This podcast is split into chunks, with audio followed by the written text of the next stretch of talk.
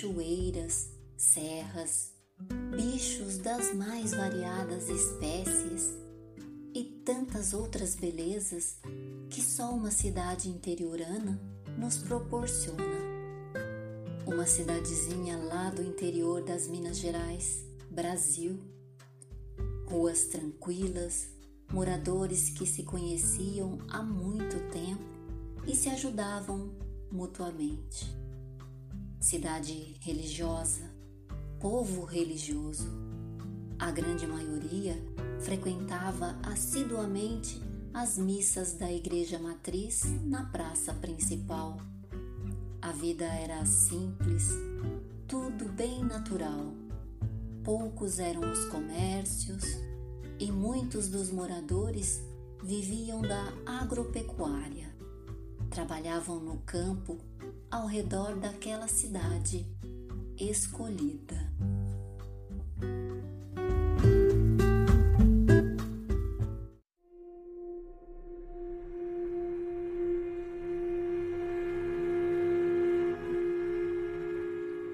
Escolhida por algumas mentes desajustadas para ser o cenário de coisas, vamos dizer, inaceitáveis.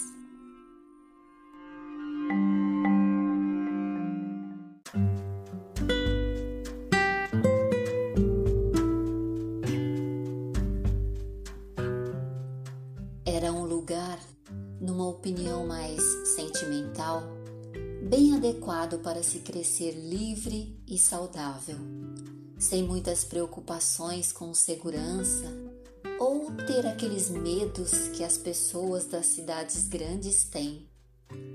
Não havia internet. A TV era em preto e branco, ligada geralmente à noite, quando a família se reunia na sala. Era uma época em que as crianças por ali corriam soltas, brincavam com mil e uma brincadeiras de rua e até se esqueciam do grande Senhor, o tempo. Tempo este que se foi, pois esta história que vou contar se passa no comecinho dos anos 70, portanto, já faz um bom tempo.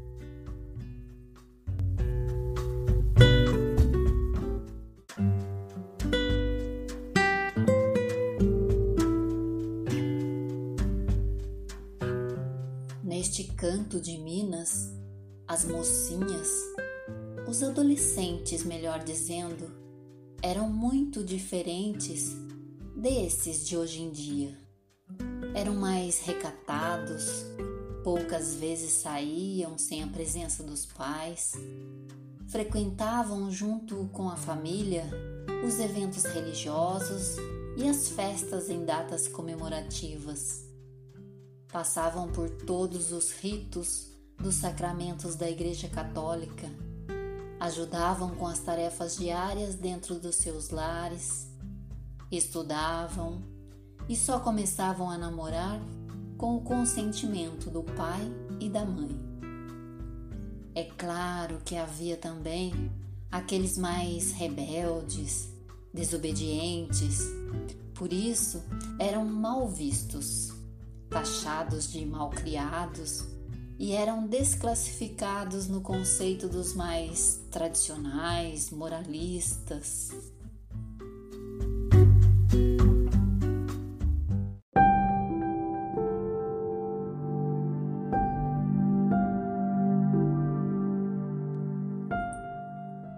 Quando falamos de cidade do interior, pensamos imediatamente em um lugar sossegado, com moradores pacatos, bondosos, gentis e do bem. Mas nesta história, a coisa não é totalmente assim. Tem seres humanos, sendo humanos ou não, em qualquer lugar deste mundo, sem exceção.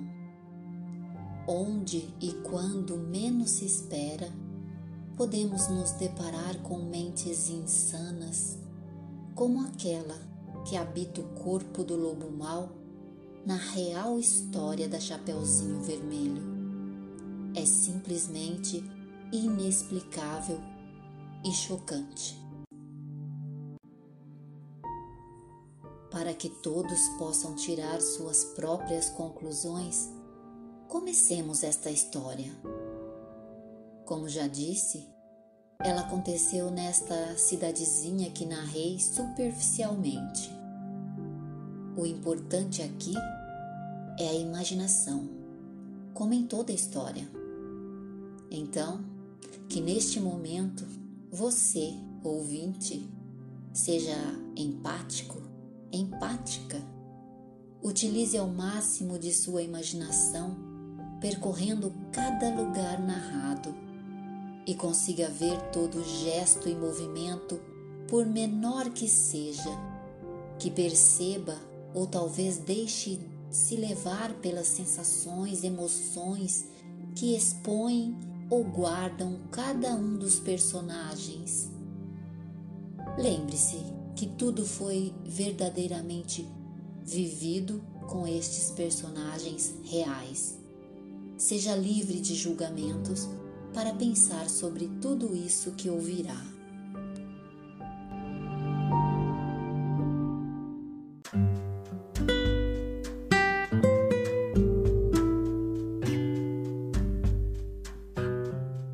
Na rua de Paralelepípedo, com luminárias em postes de madeira bem antigos, havia uma casa. Na frente, uma larga área de terra batida com um pé de uma flor no canto direito, quase debaixo do parapeito da janela, ao lado de uma cerca feita com bambus. Era uma flor muito bonita, um cheiro bom que ela tinha. Vermelho bordô, sua cor, e muito comum naquela região conhecida como Dália.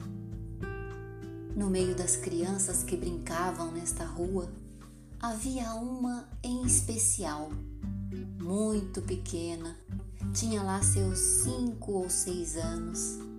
Andava sempre de chinelinhos de dedo, pois não gostava de pisar nas pedrinhas pelo chão. Cabelos compridos e encaracolados, cheios de cachos que eram presos como rabo de cavalo. Roupas simples, saia, camisetinha, às vezes um vestido e uma particularidade, a calcinha. Isso mesmo, a sua roupa íntima era feita pela própria mãe, com os retalhos dos tecidos de algodão usados no feitio das camisas do pai. Criança feliz, saudável e muito alegre, como as outras que eram vizinhas desta menina chamada Lua. Lua era muito tímida e também muito criativa. Não tinha bonecas compradas em lojas. Se divertia e adorava as bonecas feitas de espigas de milho que o seu pai arrancava no milharal e lhe entregava com todo o seu amor. Sua família era pobre, apenas financeiramente. Neste lugar e neste tempo, as crianças brincavam até tarde da noite na rua e podiam transitar pelas casas vizinhas sem grandes perigos, somente tomando os cuidados básicos na convivência com a natureza e animais e elas já aprendiam isso desde muito pequenas. Todas as famílias se conheciam, se tratavam com muito respeito e cuidavam umas das outras. Os vizinhos mais próximos da casa de Lua tinham ótimos relacionamentos com a sua família e os seus pais guardavam imensa consideração por eles. Muitos anos juntos, a confiança era grande, total.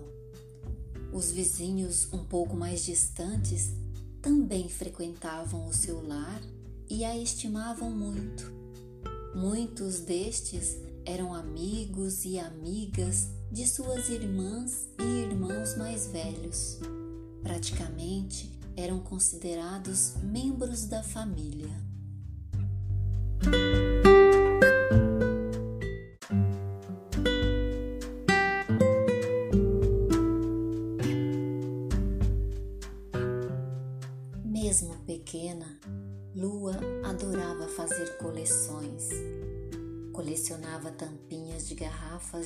Refrigerante com figuras de desenho animado, botões de todos os tamanhos, formatos e cores. Perdia horas olhando as folhas das plantas através daqueles antigos binóculos onde se via fotos em filme negativo. Também queria muito colecionar borboletas, como via nas imagens dos livros que a encantava. Vivia atrás de uma ou de outra para conseguir capturá-las. Bem lá no fundo, não fazia tanto esforço, porque ainda tinha um certo medo delas. Ficava um tempão a olhá-las baterem suas asas com cores e desenhos exuberantes. E foi por uma borboleta que Lua se deparou com um momento que na sua cabecinha inocente soava estranho, coisa de gente adulta que criança não entende.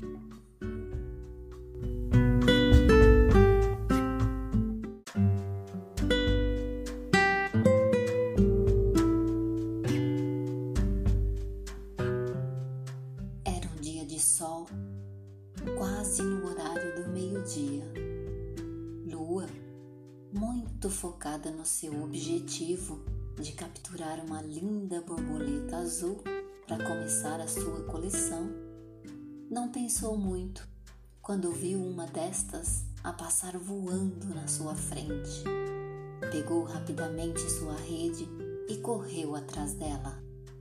Desceu pelo milharal, seguindo a borboleta e chegou na estrada de entrada a uma mata que circundava todo o fundo de sua casa. Era uma mata muito conhecida pelas crianças que costumavam frequentar e brincar muito ali. Lua foi seguindo pela estreita estrada de terra, visualizando a borboleta conseguiu acompanhar o seu alto e rápido voo. Ficou frustrada e decidiu tentar pegar outra, dentre as muitas que naquele ambiente pareciam papéis coloridos e brancos picados, soltos ao vento.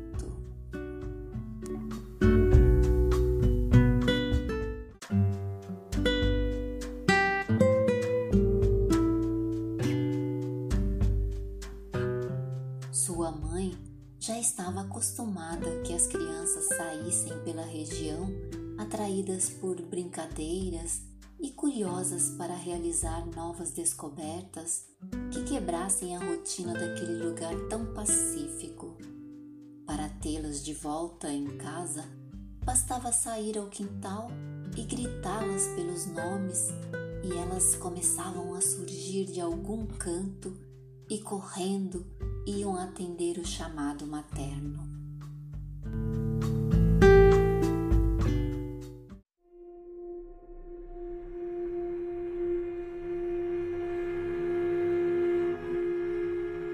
Lua, envolvida na procura de uma borboleta, foi caminhando cada vez mais pela estrada que cortava a mata, balançando, brincando com a rede de captura e às vezes se distraía com outro inseto ou plantinha.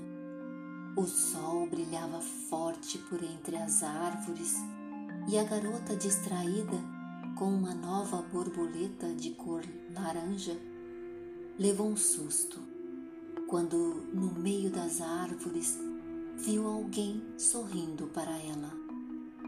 Por um momento sentiu medo, mas avistando melhor, viu um velho conhecido de sua família, rapaz amigo que sempre lhe deu muita atenção. Ele a cumprimentou brincando e a chamou para que fosse até ele. Ela, se sentindo mais tranquila e até segura com a sua presença ali, foi ao seu encontro, onde os dois, de mãos dadas, adentraram a mata, se distanciando da estrada.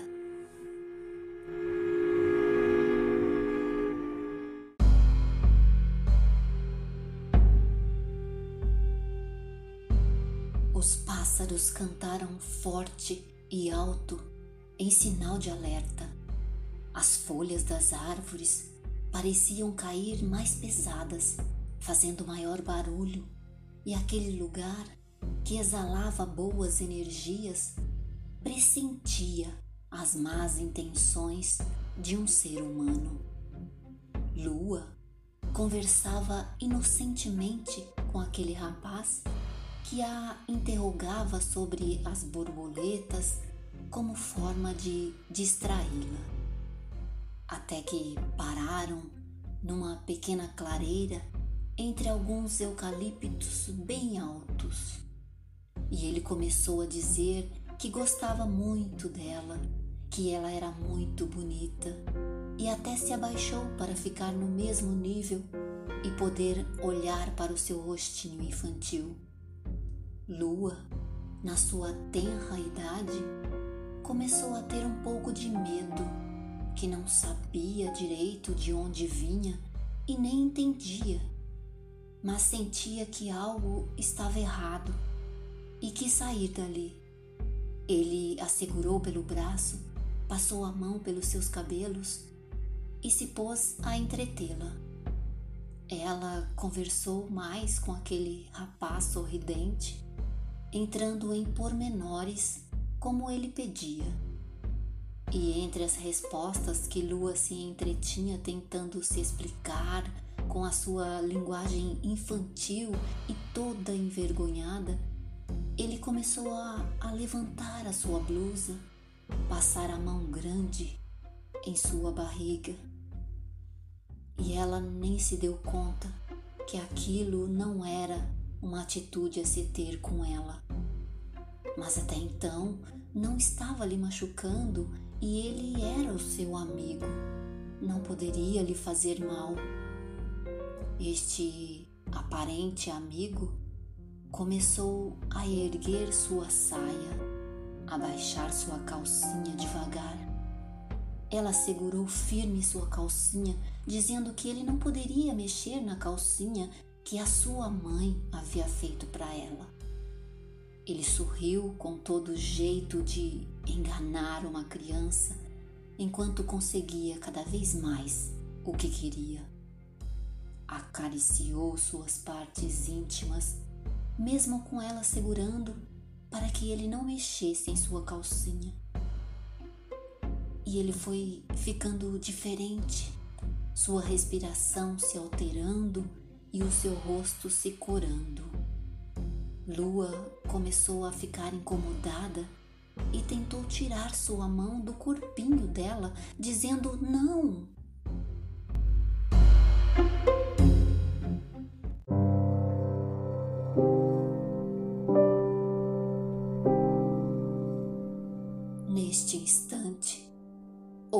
Gritos ao longe. Pode-se dizer que foi um anjo. Lua ouve sua mãe gritar o seu nome várias vezes, chamando-a para o almoço.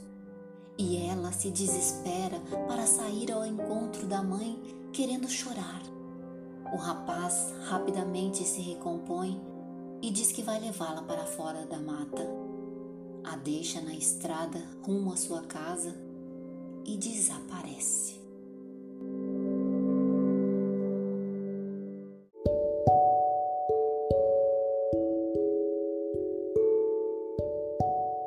Na cabecinha de Lua não houve nada além de um encontro casual com um amigo, portanto, não merecia a sua atenção.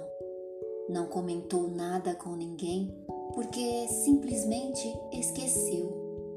Mas no seu inconsciente ficou registrado este momento que tinha algo em desacordo e um dia, lá no seu futuro, ela descobriu